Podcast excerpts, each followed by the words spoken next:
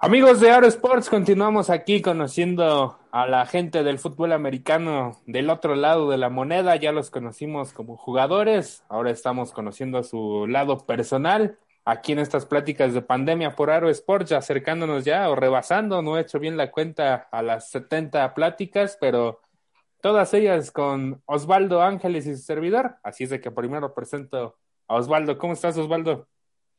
¿Qué pasó, querido Aarón? Buenas noches a todos los que nos están acompañando en estas entrevistas por Aro Sports, su página de confianza, donde vemos este eh, ahí vamos creciendo, digo, no, este, es algo que va pasito a pasito, y bueno, no, no perder eh, la esencia de lo por lo que, se empezó a crear esto, y es este dar a conocer lo mejor de, de lo mejor de, de estos jugadores que vimos crecer, que han estado eh, siguiendo su aventura en el fútbol americano y que hoy, hoy siempre agradecemos que nos brinden un espacio, eh, que este es un reconocimiento para ellos. Presenta a nuestro invitado de hoy que tiene mucho que hablar, tiene mucha historia y es un, un gran jugador. Así es, Osvaldo. Hoy, pues, ahorita nos corregirá si estamos mal, pero pasó de ser portero a, a la defensiva de los borregos del campus Estado de México. Jorge Cordero, ¿cómo estás? Hola, muchas gracias, muy bien. ¿Ustedes? Todo bien, ¿cómo te trata la cuarentena, amigo? Bien, aquí andamos ya listos para el momento que se pueda regresar, poder retomar las actividades. Muy bien. A ver, Jorge, vámonos por partes. Cuéntanos cómo es la infancia de Jorge Cordero. Antes de toparse con el fútbol americano, creo que sí jugabas fútbol soccer. Ahí ya nos contarás, pero cuéntanos esta historia, cómo te encuentras en el camino con el fútbol americano, los bucaneros y ya después todo lo que hubo adelante de Jorge. Sí, pues mi, eh, yo empiezo jugando soccer en el equipo de, de la UVM Lomas Verdes. Empecé a la edad de seis años, empecé a jugar soccer, empecé eh, ahí con los linces y bueno, fui, fui portero. Desde chiquito me ha gustado mucho ser portero. Eh, después, posteriormente, entré al equipo de, de, mi escuela, el Moderno Tepeyac, aquí por Lomas Verdes y estuvimos ahí un rato en el, en el soccer, un rato, un rato, un rato. A la edad de ocho años, eh, yo tenía un amigo, tengo un amigo, todavía es muy mi amigo, que ustedes lo deben conocer, Luis Eduardo Jaramillo, que está jugando ahorita en Texas Tech. Él ha sido mi amigo toda la vida, su mamá y mi mamá son amigas desde la prepa, y él me invita a jugar fútbol americano al equipo de Cowboys, de Lomas Verdes. Eh, yo llego al equipo de Cowboys de Lomas Verdes pero a entrenar y la verdad es que pues, no, no, no, no aguanté a esa edad por el, pues, era un coach, este, el coach Prado, un coach de antaño, un coach que tenía ya, un fútbol pues, ya de muy atrás, me regañaba, me gritaba y total no aguanté. Eh, no me llegué a usar casco, pero nunca bien, bien. Y, y bueno, este, a esa edad me, me salí. Eh, seguí en el fútbol soccer, eh, seguí siendo portero en el equipo de mi escuela, ya no jugaba yo en la OVM, ya solo en el equipo de mi escuela. Y a los 10 años, eh, en mi escuela, se empiezan que a jugar tochito, que a jugar todo esto. Yo iba en cuarto de primaria y me dice un gran amigo que tengo a la fecha, Juan Pablo Mora, me dice, oye, pues, ¿por qué no te metes a Bucaneros conmigo a jugar? Y le dije que estaría muy bien. eran, ¿qué será? Por ahí de septiembre, octubre, como octubre yo creo, o noviembre, y me dice, ¿por qué no te metes a jugar conmigo? te ves, se ve que te gusta el americano, todo. Eh, yo ya, yo ya estaba nervioso al decirle a, mis papás, a mi papá, mi papá sobre todo, que quería jugar fútbol americano otra vez porque pensé pues, que no me iba a dejar por, porque ya me había salido. Y entonces ya llego y yo le cuento a mi papá, le digo, oye, papá, pues la verdad es que quiero jugar fútbol americano otra vez, me están invitando aquí al Club Deportivo Bucaneros de Satélite. Mi papá con mucho gusto me, me, dijo que sí, me dijo que sí, que, que con mucho gusto él me, me, me llevaba todo. Eh, mi papá nunca pudo jugar fútbol americano bien, pero siempre fue su sueño. Y entonces él me dice que, que sí, que todo vamos. Yo me acuerdo que pues, yo sin saber nada, sin conocer todo, yo le decía, pero ya cómprame mi casco y todo en noviembre, cuando estaba la temporada, ni empezaba. Y entonces llegamos a Bucaneros a pedir informes y nos dicen, uy, no, pues aquí la temporada empieza hasta enero y es la pretemporada del acondicionamiento físico. Y luego tiene que ver si se queda, porque hay que recordar que Bucaneros es uno de los pocos equipos que realiza corte en sus infantiles cortan gente que porque lamentablemente le llegan muchos muchos niños y no pueden registrar a todos ante FADEMAC.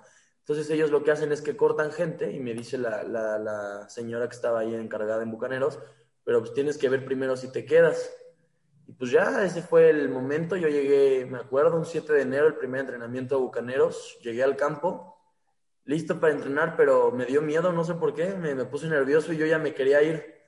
Entonces mi papá fue el que me, me, motivó y me dijo, no, no, no, no, no, quédate, quédate, a ver, aquí quédate, porque pues, la verdad mi mamá no quería que yo jugara fútbol americano, le daba miedo, le daba miedo que, que, me pegaran, iba a decir que me iban a pegar mucho. Y mi papá fue el que más me impulsó y el que más me, ese día estuvo ahí conmigo y me dijo, no, no, quédate y aquí vamos a, a ver, pedimos una oportunidad al coach y pues desde ese momento empecé a, jugar fútbol americano a, los, a la edad de 10 años. Oye, Jorge, eh, de alguna manera eh, como dices, este, eh, llegaste en un momento con Cowboys y te toca un coach Prado que a lo mejor quizás por la manera en que vivías tu, tu niñez o viviste lo deportivo, la exigencia era muy, muy plana, pero de repente llegas a Bucaneros, llegas a, como dice, una etapa de, de, donde hay mucha competencia, pero tenías a tu amigo. ¿Cómo fueron esos primeros entrenamientos? ¿Cómo fue que te fuiste enamorando poco a poco, porque llegas desde, desde, desde la pretemporada, ¿no? O sea, de que es enero, enero y febrero, fines de semana, fines de semana, 9 de la mañana, 11, correr, hacer ejercicio, brincar, eh, pegar a los domis. ¿Cómo fue ese enamoramiento hacia, de, gracias a esos ejercicios y a la confianza que los coaches Bueno, ya se nos congeló un tantito ahí, Osvaldo, pero la pregunta creo que la entendí era de, pues, ¿cómo te enamoras? ¿Cómo son esos primeros entrenamientos en Bucaneros? Tomando en cuenta que era el acondicionamiento físico en las fechas en que, en que tú llegaste, Jorge.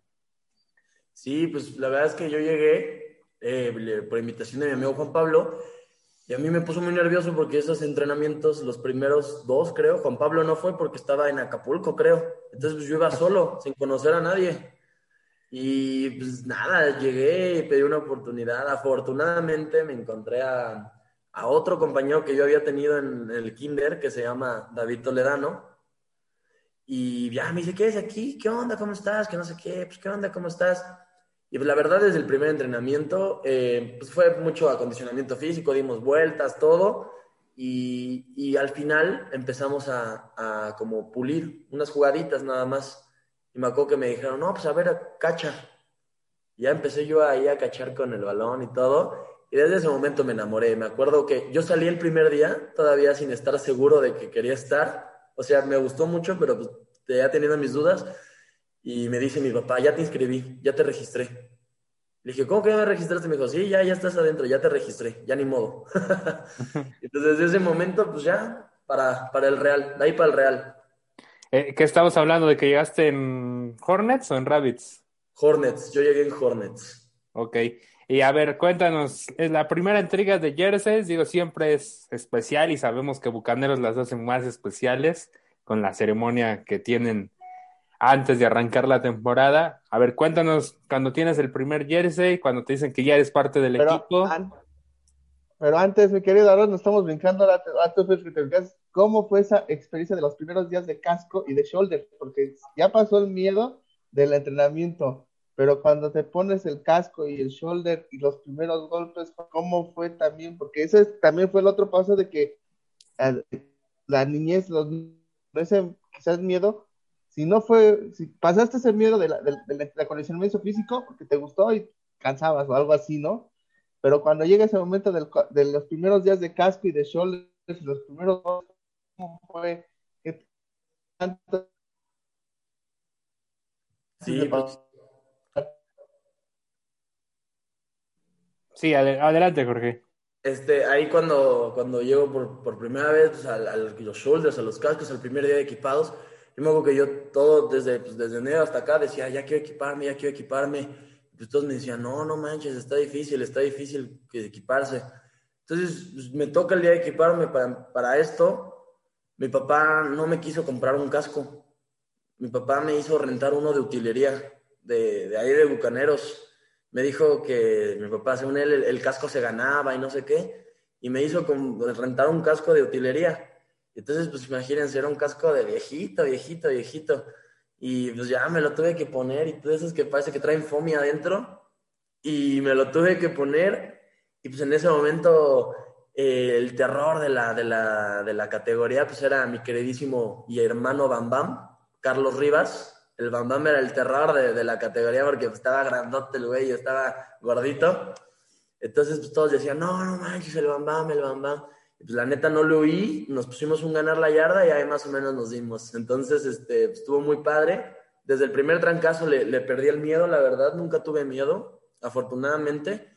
Me dolía la cabeza cada que salía de los entrenamientos, eso sí, era llegar a mi casa y un ibuprofeno, porque la verdad es que pues, la cabeza me reventaba.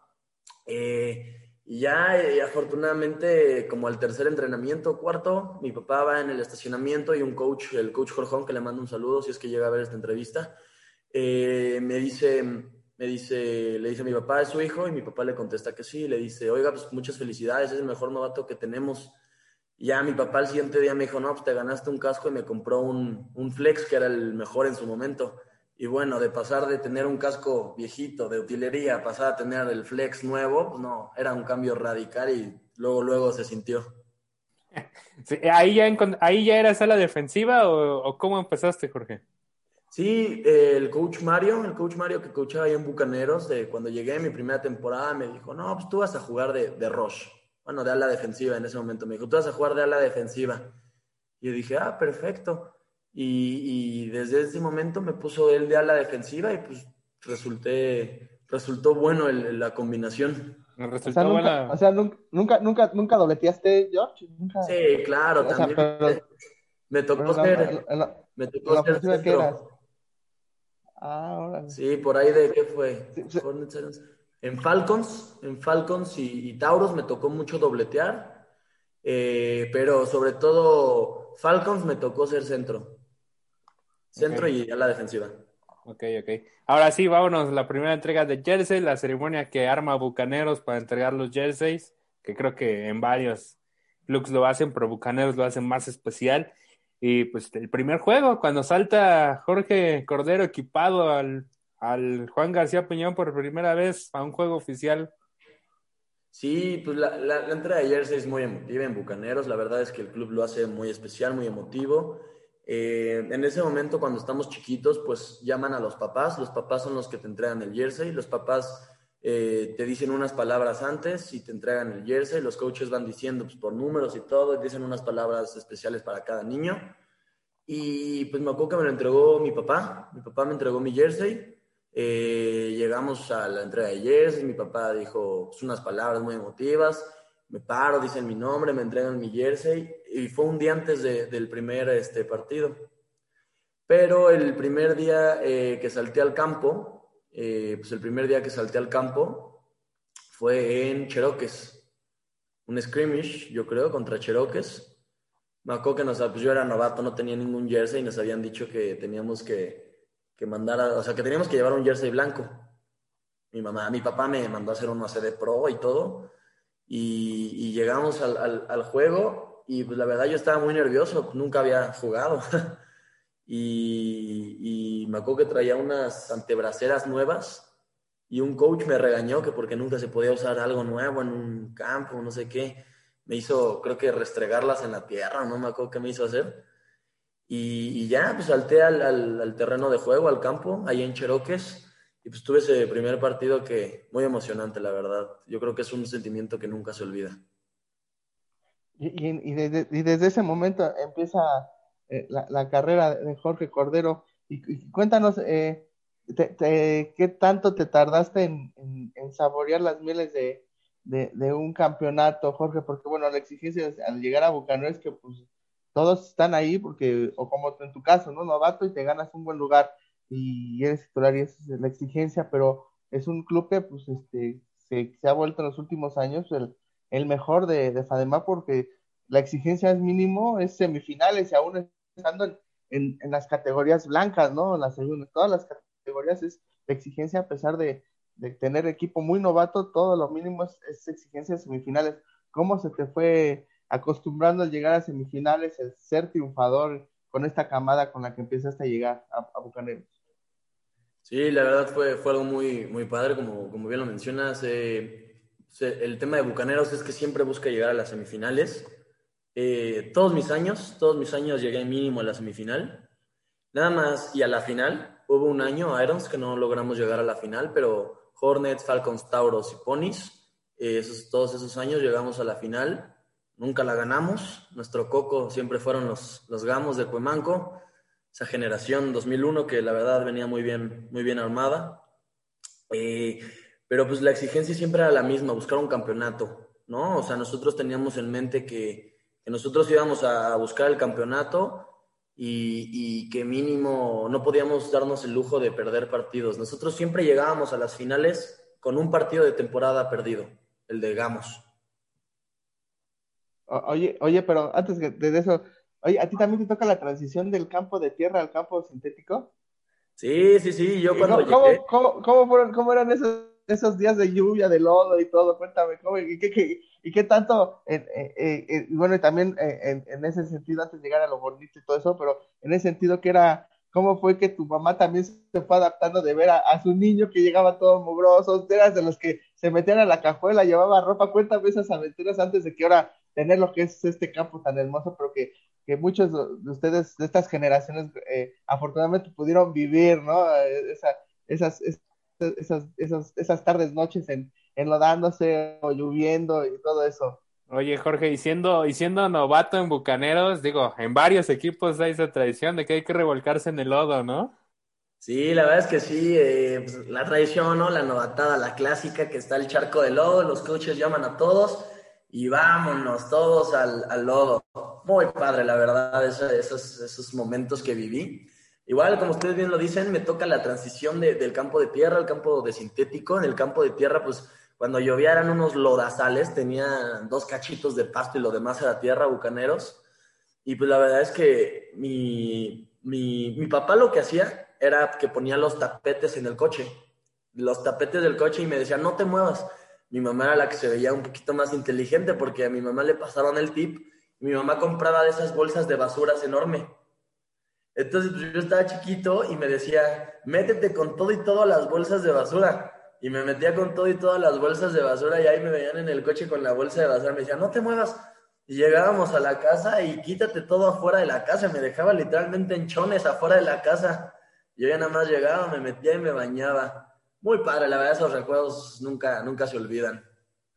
Jorge, vámonos a saltar un poco en la historia por, por los cuestión por cuestión de tiempos y porque hay muchas experiencias contigo, pero vámonos hasta Ponis, porque ahí inicia realmente, o, en lo personal, ahí es donde te empezamos a conocer como el capitán Caperuso. Ahorita me dirás de dónde viene el apodo de Caperuso, pero empieza la Under 15, empieza esa selección mexicana que va al American Bowl y empieza realmente a escribirse la historia moderna, por así llamarlo, de Jorge Cordero, ¿no? Sí, sí, sí, en, pues, todo el mundo, de hecho, lo dice. De repente en Ponis di un gran salto. Eh, juego muy bien Ponis. Eh, tuve una muy buena preparación. Eh, le agradezco mucho al coach Alan, el hijo del coach Abel de Bucaneros. Él, él me enseñó muchas cosas. Y bueno, llego a la Under 15. me nombran, pues, con mucha fortuna, mucho orgullo. Me nombran capitán en la Under 15 junto con Pablo Velázquez. Y, pues de ahí la verdad es que se empieza a escribir la, historia moderna, como bien lo dices, Aaron, se empieza a escribir la historia moderna de, Jorge Cordero. Y pues de ahí es una historia de, pues, de, de, ahí para real, como dirían. Ahí esa selección, ¿dudaste de ir? Porque corrígeme si estoy mal, pero por ahí me, alguna vez me platicaron, nada, ninguna versión oficial, pero me platicaron que estabas, inter, estabas pensando entre dos selecciones, ¿no? No, no, no, no, siempre, siempre quise ir a la Under 15. A la Under 15, sí, cuando me llamaron, pues fue una fortuna, porque me llaman a mí después de, de perder contra, o sea, perdemos contra Gamos la final en, en Ponies, eh, y ya creo que ya habían sido los tryouts, no recuerdo muy bien, y de, pero a nosotros nos dijeron que nos iban a ver en el juego. Y le hablaron a, a, mi papá, fue el que le hablaron, creo que sí, a mi papá le hablaron y le dijeron, oye, pues tu hijo, mi papá me habló y me dijo, oye, ¿qué onda? ¿Me están hablando? Vas. Y dije, voy. Y sí, desde estuve muy decidido siempre en ir a, la Under 15. Y me acuerdo que mi mamá era la que me ponía medio peros porque pues, eran ir hasta entrenar hasta Gamos. pero pues afortunadamente se logró y, lo pude realizar. De hecho, la entrega de jerseys es en Gamos y tu jersey como que no salía, ¿no? Como que ya tenías cara de espantado en esa entrega de jerseys, Jorge. Sí, yo veía que de repente se saltaron mi número y de repente, ay, no, decían, decían y no decían. Y ya no veía jersey yo en la mesa. Y dije, ¿qué onda? ¿Y mi jersey? Dije, ya se les olvidó, seguro el proveedor les quedó mal, ya no me quedé sin jersey. Y dije, chale. Pero pues no, afortunadamente no, eh, esperaron al final y, nos hicieron una mención a, Pablo Velázquez y a mí como capitanes y pues ya nos pasaron a decir un discurso ahí al frente. Oye, oye, Jorge, y platícame cómo fue esa experiencia de que, de, de, de, hermandarte con esos chavos que, que, muchos en su mayoría fueron rivales, a lo mejor con pique, que tenías que hacer eh, eh, equipo con, con, los, con los gamos que toda la vida, ahora sí que, como por ahí coloquialmente, los, los agarraron de hijos y, y convivir con ellos, con esa gente, ¿cómo fue, cómo fueran esas, esas, esos entrenamientos? y, y platícame cómo, cómo fue esa experiencia de, de, llegar a hacer una selección y, y, reencontrarse, porque pues al final de cabo son jóvenes, hay mucha envidia, y qué tanto recuerdas de esos entrenamientos y qué tanto los coaches ayudaron a, a, a, esa armonía, porque ustedes los primeros que son los que ponen el ejemplo, ¿no? Y, y, hermandar y todo eso y ser, ser, porque se hablaba mucho de eso, ¿no? De que la rivalidad, pero adentro demostraron un, un ejemplo grande, tanto ustedes como coaches, pero cuéntame cómo fue esa hermandad de verte en el campo, de entrenar, quizás en el, en el, día a día de que pues sí tenías un lugar, pero la competencia era fuerte, ¿no? Porque todos eran los 45 que se escogen, sabías que eran mejor o, igual que tú de, de, bueno. Sí, sí, sí, bien lo dices, ¿no? La rivalidad estaba presente. El primer entrenamiento que nosotros llegamos junto con los Gamos, se vio claramente, los Gamos estaban aquí, los Bucaneros estaban aquí, nadie se mezclaba. Y todos así de, nada, pues que los Gamos, los Bucaneros, viceversa, ¿no? Afortunadamente fuimos progresando, logramos hacer grandes amistades, no solo con Gamos, con todos los equipos. Eh, grandes amistades como eh, muy buena onda la gente de Gamos, la verdad. Eh, muy buena onda, Gonzalo Carrasco, el Jet le decían, me parece, muy buena onda, muy buenos compañeros, siempre muy atentos a mí. También la selección, la Under 15, me dejó grandes amigos, a pesar de que en algún punto fueron mis rivales. Rolf Millán, eh, mi hermanazo del alma. Eh, y pues sí, nosotros estábamos ahí siempre pues, eh, intentando unirnos, ¿no? La verdad, porque pues, como lo dije ese día en mi discurso, ya no somos los gamos, ya no somos los bucaneros, ya no somos los cheroques. Ya en ese momento éramos la selección FADEMAC y íbamos a competir para poder traer un campeonato nacional. Entonces nos hermanamos, los coaches la verdad hicieron una excelente labor, mis respetos para los coaches de ese momento, eh, hicieron una excelente labor al podernos juntar, al podernos, sin tener preferencias por los gamos, la verdad. Uno pensaría los coaches, la mayoría era de gamos y no tenían mucha preferencia, no tenían preferencias, simplemente jugaba el mejor y el que se, se merecía el puesto. Oye, y la final con Chihuahua de esa Under 15, ahí, ahí fue donde, pues yo me acuerdo que empezamos a narrar la tacleada del capitán Caperuso y de ahí se empezó a hacer cotidiano narrar ese tipo de jugadas, ¿no, Jorge? Sí, sí, sí, eh, la final contra Chihuahua, muy, muy, muy bonita esa final en el casco. En, nosotros muy nerviosos porque llevábamos carrera a Tennessee y ya la, por poco la perdemos, no la perdimos, pero sí, esa, yo recuerdo la transmisión, la, la tacleada del capitán Caperuso y sí, pues de ahí muy, muy, muy orgulloso me sentí cuando escuché eso.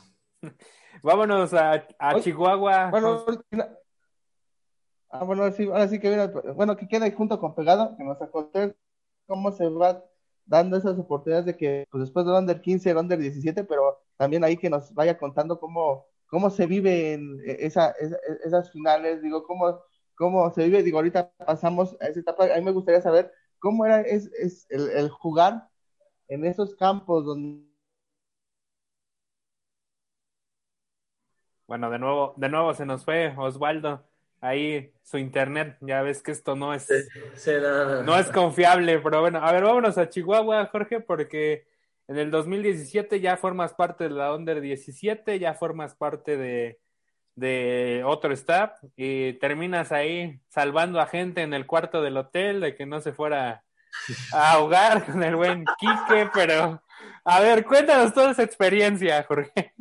Sí, sí, sí. Pues bueno, ya en Under 17, yo ya tenía una experiencia, la verdad, en selecciones. Selección Under 15. Me fui con la selección nacional a San Diego, en la Under 15, selección nacional mexicana, ya por parte de la federación.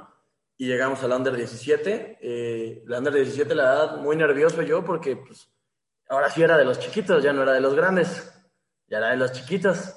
Y pues, de pasar de, un, de una selección que tenía 15 jugadores de Bucaneros a pasar a una selección que tenía, creo que cuatro jugadores de Bucaneros de mi edad, si no es que menos, pues era algo notorio, ¿no? Era algo notorio, porque pues nada más estábamos pocos y, y nos fuimos a Chihuahua, la verdad, muy contento yo, muy, muy feliz. Eh, claramente cambia el staff, un staff mucho más exigente con el coach Oaxaco. Eh, y pues la verdad, eh, en ese momento mi coach de posición en Chihuahua ah, fue el coach Lobo. pero pues antes yo ya traía la escuela de, del coach Félix, de Félix Buendía. Entonces, pues la verdad es que me enseñó muchas cosas. Y pues nada más aplicar lo que sabía, darlo todo como siempre. Logré quedarme, logré tener mi lugar. Me dieron la confianza para poder jugar, para poder estar dentro del campo. Pues nada, las cosas se dieron, los resultados, un equipo muy fuerte, la verdad. Yo creo que el equipo más fuerte que he visto en una Under 17 de, toda la historia de, de, FADEMAC. El equipo más fuerte, traíamos a Hurtado, traíamos a, al Pollo, traíamos a Mauricio, el Vegeta, traíamos a jugadores, la verdad, que ahorita suenan pesado el mayor y, pues la verdad es que en ese momento teníamos una selección imparable. Llega con Adey, no nos tocó enfrentar a Conadey, pero pues la verdad es que traíamos una selección de nivel impresionante. Y como bien lo dices, Aaron, me toca salvar a gente de los cuartos. Este, ¿Qué hicieron en ese cuarto, Jorge? A ver. No, ese cuarto murió, ¿eh? Murió ese cuarto porque se pusieron medio locos todos, empezaron a romper los cuartos, los cajones, los vidrios, todo. Y a alguien, bueno, a quemarlo, se le ocurre reventar un extintor en el cuarto. Pero del hotel así, se le ocurre reventar un, extintor. Entonces todo el mundo sale corriendo, pero había un cuate, un cuate mío, el Quique, que ahorita juega en la VM. Y él estaba pues, muerto en la, en la bañera, estaba en la tina así, muerto literalmente. Entonces todos salimos corriendo del cuarto porque pues, el, el, el extintor quema y asfixia. Y entonces todos salimos corriendo del cuarto, voy a medio pasillo corriendo y me acuerdo del Quique. Y yo dije, ¡Eh, Quique, dije, se me va a morir ahí. Y entonces regreso corriendo al cuarto, fui el único que se regresó, nadie más le tiró paro.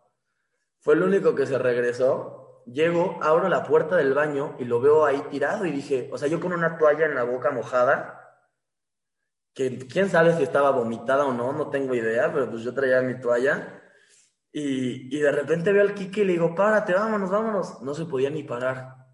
Entonces procedí a, cargarlo, lo cargué y llegó un guardia de seguridad del hotel. Y nada más veo que radea y dice, ya valió madres esto, ya valió madres esto. Lo reventaron, lo reventaron. Y yo me hice tonto y le dije, ¿qué pasó? ¿Qué pasó? yo con un cuate cargando. Y me dice, no, que, que ya, usted quédese aquí, no puede salir. Y dije, no, yo de tonto me quedo aquí. Entonces, pues le metí así la mano como un Steve Fine. El cuate, pues nada más se quedó así contra la pared y me salí corriendo con el Kike en los brazos. Sí, eh, ¿sabes? Espero que Kike esté agradecido de esa hazaña, por lo menos, ¿no? Ojalá, ojalá.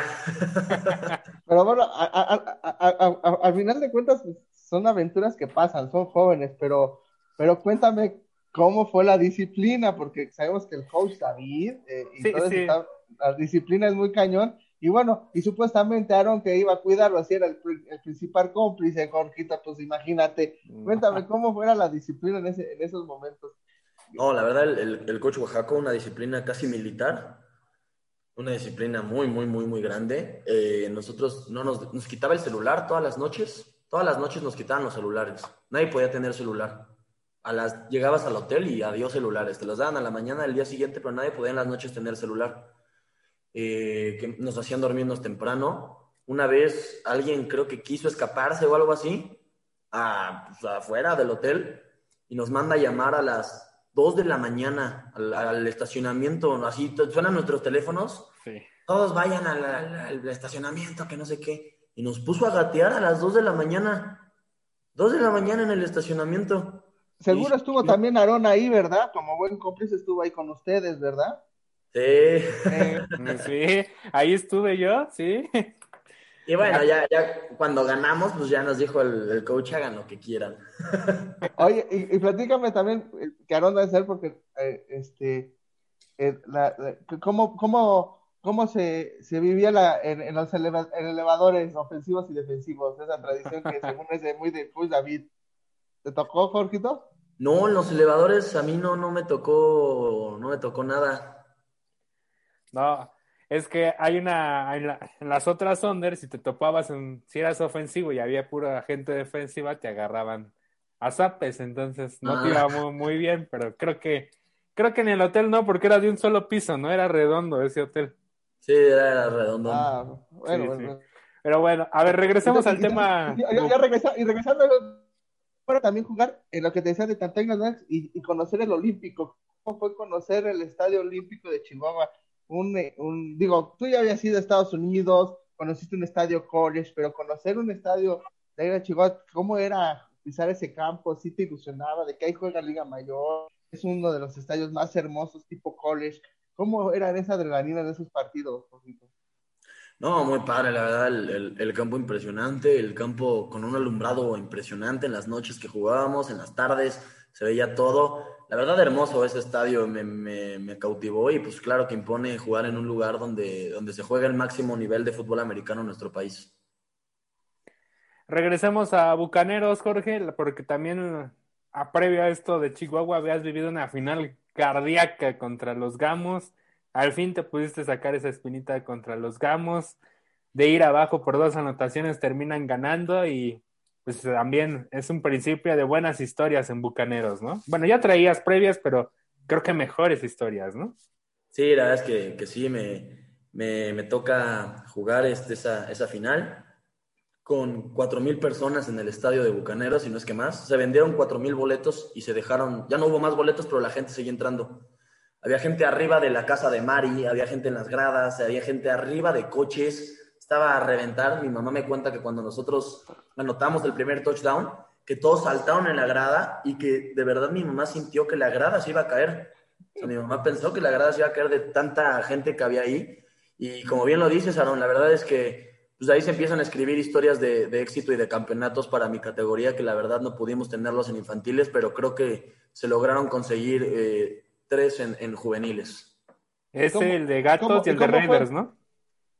¿Y, cómo fue, Jorge, e, e, esa de que hemos platicado con compañeros y que también, porque se juntaban generaciones que sí habían ganado campeonatos con tu, con tu generación en especial que, pues, que no ganaba campeonatos? Digo, yo sé que a lo mejor eh, ya eh, viviste la Under 15, supiste lo que era un campeonato, pero con Bucaneros esa espinita clavada, llega con Gamos, empieza esa aventura, pero ¿cómo fue esa unión de que de repente, pues por dos anotaciones, que veías que no podías parar a ofensiva de, digamos, porque te estaba corriendo muy bien, ¿no? Digo, de ahí ya veremos las cosas, pero, y que equipos especiales fue el que, el los levantó, pero a mí prácticamente, ¿cómo fue esa unión de que, de unirse los que no lograban campeonatos con los que ya eran campeonatos, esas, esas generaciones tan hermosas que se juntaron, ¿no? Que, ser uno, o ser un, un, solo equipo, y platícame cómo fue eh, eh, esos medios tiempos, esa, eh, esa adrenalina de verte abajo en el marcador contra Gamos, que que sin lugar a dudas a muchos los fantasmas les, regresaban, ¿no? Otra vez nos va a ganar Gamos, ¿no? Sí, la, verdad, sí, cuando nos anotan, yo, mi mamá, mi hermana, mi papá, todo el mundo del equipo dijo, otra vez la misma historia de siempre. Afortunadamente, los veteranos como Roberto Rojas, el Resortes, pues, sacaron la chamba, sacaron la cresta en ese momento, pateamos, patean, y pues de aquí la regresamos, eso nos, nos, motiva, nos prendemos y pues nada más, o sea, pues era luchar hasta el final, había de dos ahí, o morir o ganar. Entonces, no, no hubo más, nos unimos todos, los coaches, gran, gran staff de coacheo, coach Hugo, coach Mastache, eh, coach Marco Acosta, la verdad, grandes coaches. Em, y pues nada, o sea, era, era ganar y ganar y ganar, no teníamos otra, otra cosa en mente más que ganar y traer ese campeonato a casa. Y lo llevaron, como tú dices, tres veces consecutivas, Jorge. De, para cerrar el tema de Bucaneros, ¿cuál final disfrutaste más de esas tres? Porque también con Gatos te viste abajo y con Raiders pues ya fue completamente dominada por ustedes, ¿no? Sí, la, de Raiders yo ya no la jugué, yo ya estaba en el TEC. Ya eres coach, ¿cierto? No, era disque coach, ahí ayudaba. Pero me toca, la que yo más disfruté, a mi punto de vista, en cuanto a, pues la verdad disfruté mucho las dos, pero la de gatos creo que jugué mejor. Jugué mejor y brillé un poco más. Sí. Y pues sí, como bien lo dices, llegó el momento de decir adiós en los Bucaneros. Para cerrar, aquí te digo el tema de Bucaneros. Un momento con el que te tengas que quedar de Bucaneros y en qué momento de tu vida aparecieron los borregos, Jorge. Un momento con el que me tenga que quedar de Bucaneros. Yo creo que me regreso a donde todo empezó, cuando mi primera temporada, Hornets, eh, acaba la, la temporada y el coach Ulises, un gran saludo, eh, dice, le quiero dar el novato del año a, Jorge Cordero. Entrega una chamarra especial que habían mandado a hacer y me toca ser el novato del año. En mi primer año siendo novato, siendo, me tocó ser, el, perdón, el jugador del equipo, el jugador del año. Siendo novato, siendo que nunca había jugado, pues todo fue dedicación, constancia, disciplina. Y la verdad es que pues ese es mi momento con el que me quedo de Bucaneros porque ahí se empieza a escribir realmente la historia de lo que soy hoy en día. Los borregos aparecen en, eh, acabando la, pues, con Bucaneros. Em, yo empiezo a hacer mi trámite, yo quería irme a la prepa del TEC, mi mamá quería que me quedara en la escuela en la que estaba, en el moderno Tepeyac, pero yo no quería. Mi mamá me empieza a decir que, que necesita, o sea, que me quedaba ahí, y yo empiezo a hacer mi trámite de, inscripción normal, como cualquier otro alumno, al, al TEC de Monterrey, y empiezo a mandar videos al ese entonces coach JD, Arturo Vargas, el reclutador, no me contestaban, hasta que un día me contestan y me dice que, que, si puedo tener una cita con ellos y con mis papás. Vamos, era febrero, me dice, oye, pues aguántame, apenas estamos viendo qué onda aquí con, con nuestra juvenil única, todavía apenas vamos a empezar, entonces ahorita no tenemos ni siquiera presupuesto de becas, aguántanos. Llega febrero, pasa febrero, marzo, abril, mayo, junio, y no me decían nada.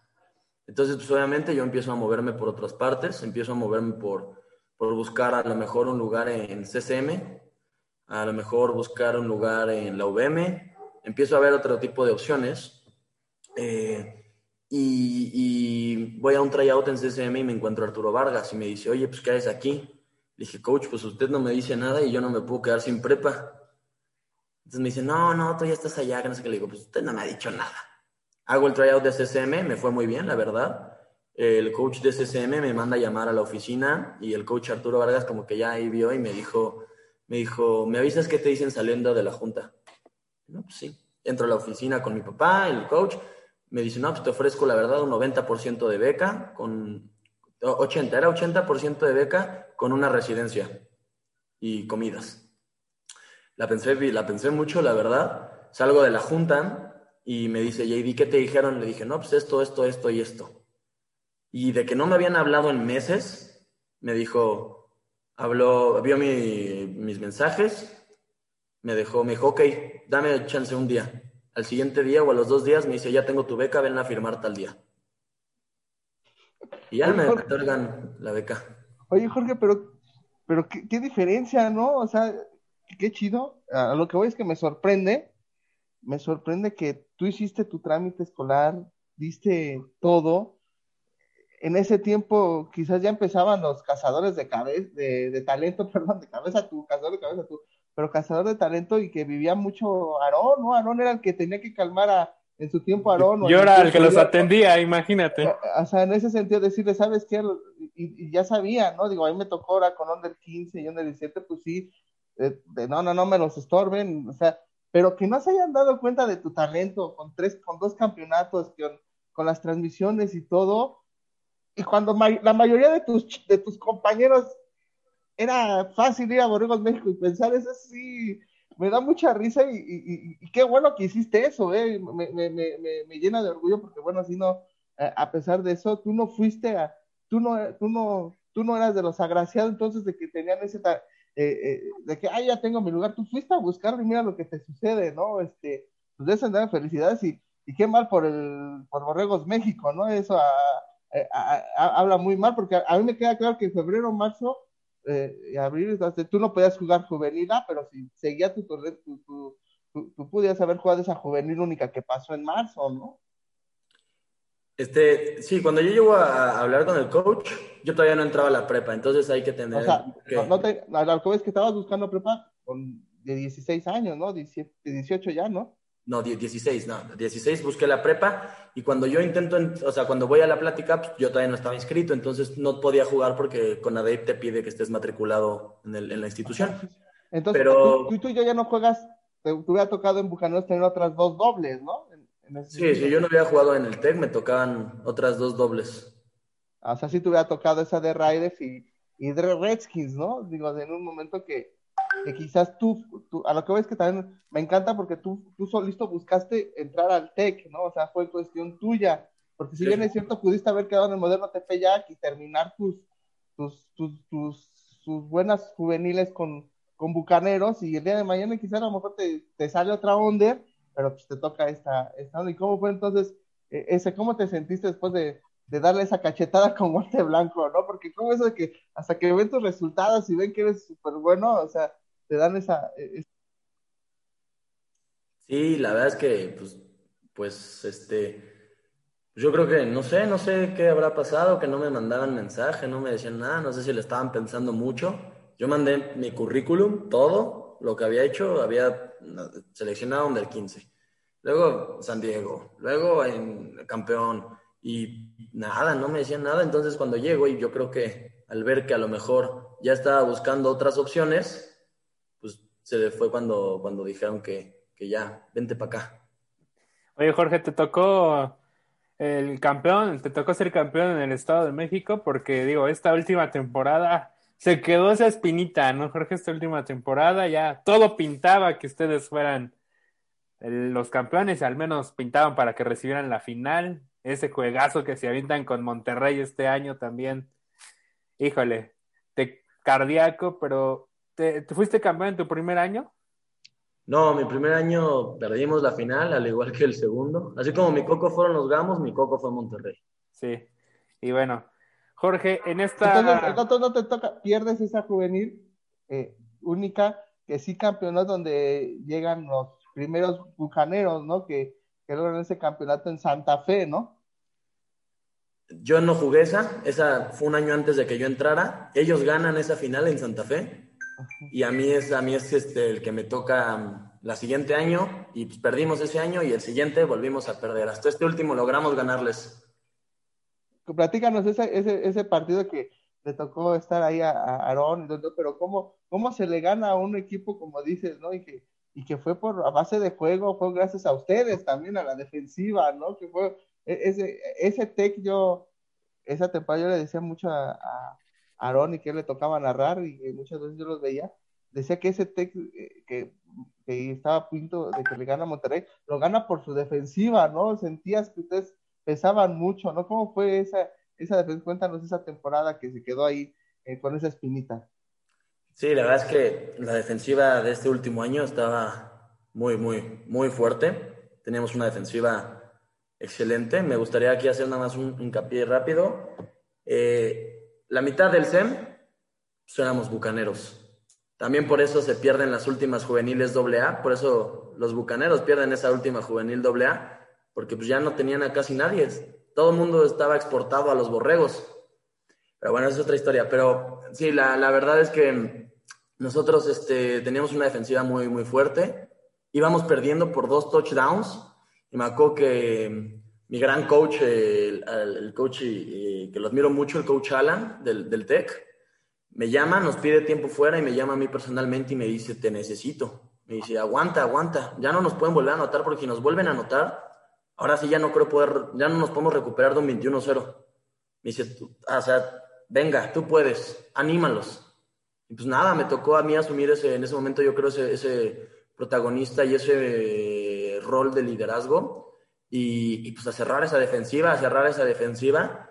Y bueno, algo que no se ve en el video, pero el fumble que se hace Monterrey, yo lo provoqué. Yo llego, bajo, le pego con el casco en el balón y sale volando el casco. Y afortunadamente la recuperamos. Y ya de ahí vino Hussein y, culminó el partido para ganarles. Sí. Y bueno, pues el remate de Rocha, ¿no? Que en la última ofensiva de los Borregos de Monterrey. Jorge, pues hasta aquí ha sido una historia bien exquisita platicarla contigo. Eh, vamos a dejar un poquito el tema del fútbol americano porque traes otra pasión ahí, ¿no? Las motos también te gustan mucho. No, no, no, e, e, ese es Daniel, mi amigo el Pelos. Mi amigo el Pelos es el de las motos. Ah, bueno, pero te hemos visto ahí con él también. Ah, sí, bueno, mi, mi hermanazo, mi, mi, carnalote, y a mí la verdad no me, no me laten, pero le he dado con él y muy padre, muy padre la experiencia con, con las motos. Digo, si te gusta, la verdad, porque pues, a quien no le gusta, pues no. sí, hasta aquí, Jorge, ¿qué le dirías a los niños que van iniciando como tú? Ya te tocó ser parte de un staff de niños, afortunadamente se les han dado las cosas con un bicampeonato, tricampeonato, no recuerdo ahorita bien, pero pues, ¿qué les dices a todos esos niños que van empezando y que te ven como un ejemplo a seguir? Y ahora que ya eres un jugador de Liga Mayor, Jorge. Pues sí, eh, pues mi, mi, comentario, mi consejo sería que, que pues, si te gusta esto y realmente es lo que quieres hacer, le eches todas las ganas del mundo. Vas a tener que sacrificar muchísimas cosas en el camino. El fútbol americano es un deporte muy celoso. Vas a sacrificar amigos, vas a sacrificar fiestas, vas a sacrificar salidas, vas a sacrificar viajes, vas a sacrificar un montón de cosas. A lo mejor en su momento, cuando te estés en 15 años, ponis, las juveniles, hasta novias vas a sacrificar. Entonces, pues nada más es ver realmente si vale, si vale la pena esos sacrificios, que, que lo valen, y sobre todo la escuela. La escuela es muy importante si quieres pertenecer a un buen programa, si quieres pertenecer a, un programa completo que te pueda abrir la posibilidad de, de, pagarte una carrera o desde la prepa, como fue en mi caso, la escuela es lo más importante y lo que tienes que echarle ganas. Me gusta mucho una reflexión que hace el coach de Texas Tech, que dice que las malas calificaciones son asesinas de buenas carreras. Y eso creo que es muy real. Si no tienes buenas calificaciones, no juegas. Así es. Y pues también le combinas, ¿no? Y de repente, digo, no, no, ahí sí no estoy bien asesorado, pero también de repente, bueno, no sé si de repente o diario, pero también tienes un trabajo, ¿no? Sí, sí, sí, eh, estaba trabajando ahorita, estoy estudiando Derecho y me gusta mucho mi carrera, me gusta mucho lo, que, lo que estudio. Eh, me metí a trabajar a un despacho en el World Trade Center, le regalo el gol, Corpus Jure, eh, y pues ahí andábamos, digo, me traían de, de pasante, la verdad, sin carrera ni nada, pero aprendí mucho. Mis jefes, el licenciado Miguel y el, licenciado Alberto, la verdad es que me, han tratado muy bien, me han tratado muy, con mucho cariño, me, me, ayudan mucho y, y, me dan la confianza de poder ya yo llevar casos, obviamente con su nombre, pero llevar yo los casos y, ver cómo se hace esto del, del ámbito laboral. Así es. Pues, ya, ya tenemos que nos va a defender, mi querida, ¿no? ¿A, ti que le debes ahí al sistema de administración? Cállese, no nos vayan a, no nos vayan, ándale, mi contador, donde nos cachen. Ah, Oye, Jorge, pues la verdad es que yo te empiezo a agradecer esta casi hora de tu tiempo que la hayas tomado, que hayas charlado con nosotros bueno, voy a cerrar con una pregunta que nada que ver, pero ayer platicábamos con Roncés, también de tu generación. ¿Es cierto que tiene la mano pesada en las cubas de Bacardi? ¿El Mike? Sí, eh. no manches, ese Mike te sirve unas cubotas, parece que el... No, no, no, no. La manita más pesada de los amigos, la verdad, nuestro grupito pues es el Bam Bam el, Juan Pablo, el Mike, el Pelos, el Mora, o sea, todos lo que nosotros llamamos el, gabinete presidencial. Y, y, sí, ¿no? Ese Mike tiene su, manita cargada. Muy bien. Osvaldo, amigo, pues ya sabes, te dejo la parte final de la entrevista. Sí, no, a mí, antes que de pasar la pregunta final, eh, Jorge, me queda claro que como dices, este, tu generación eh, de bucaneros, la campeona y todo eso, pues muchos se van por eso, ¿no? Digo, tu, que tu caso es padre saber que, que tú te fuiste, este, porque tú te fuiste eh, por tu gusto, por lo que hiciste, pero me, llama la atención es, a pesar de eso, llegan a una final contra, contra, este, contra Redskins, que muchos de ustedes lo vieron por fuera, y de repente viene esa siguiente juvenil que llega a una semifinal, ¿no? Este, eh, ya con un equipo partido y todo, muchos de tus se van y todo, pero en un mundo paralelo, en un mundo paralelo, ¿sí crees que Bucaneros hubiera podido ganar en ese entonces a esos Redskins que hoy tienen esa hegemonía en juvenil? Sin ninguna duda hubiéramos podido ganar. Sin ninguna duda con todo el talento que teníamos y que fue exportado al Texem.